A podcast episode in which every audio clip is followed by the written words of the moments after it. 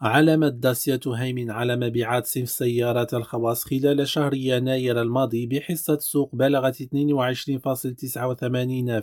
لتتجاوز بذلك 2400 وحدة مباعة. هذا ما أفادت به الإحصائيات الشهرية الصادرة عن جمعية مستوردي السيارات بالمغرب. وتمكنت علامة رونو من بيع 1851 وحدة أي 17.64% من حصة السوق تليها علامة هيونداي ب 1622 20 وحدة وحصة سوق بلغت 15.46%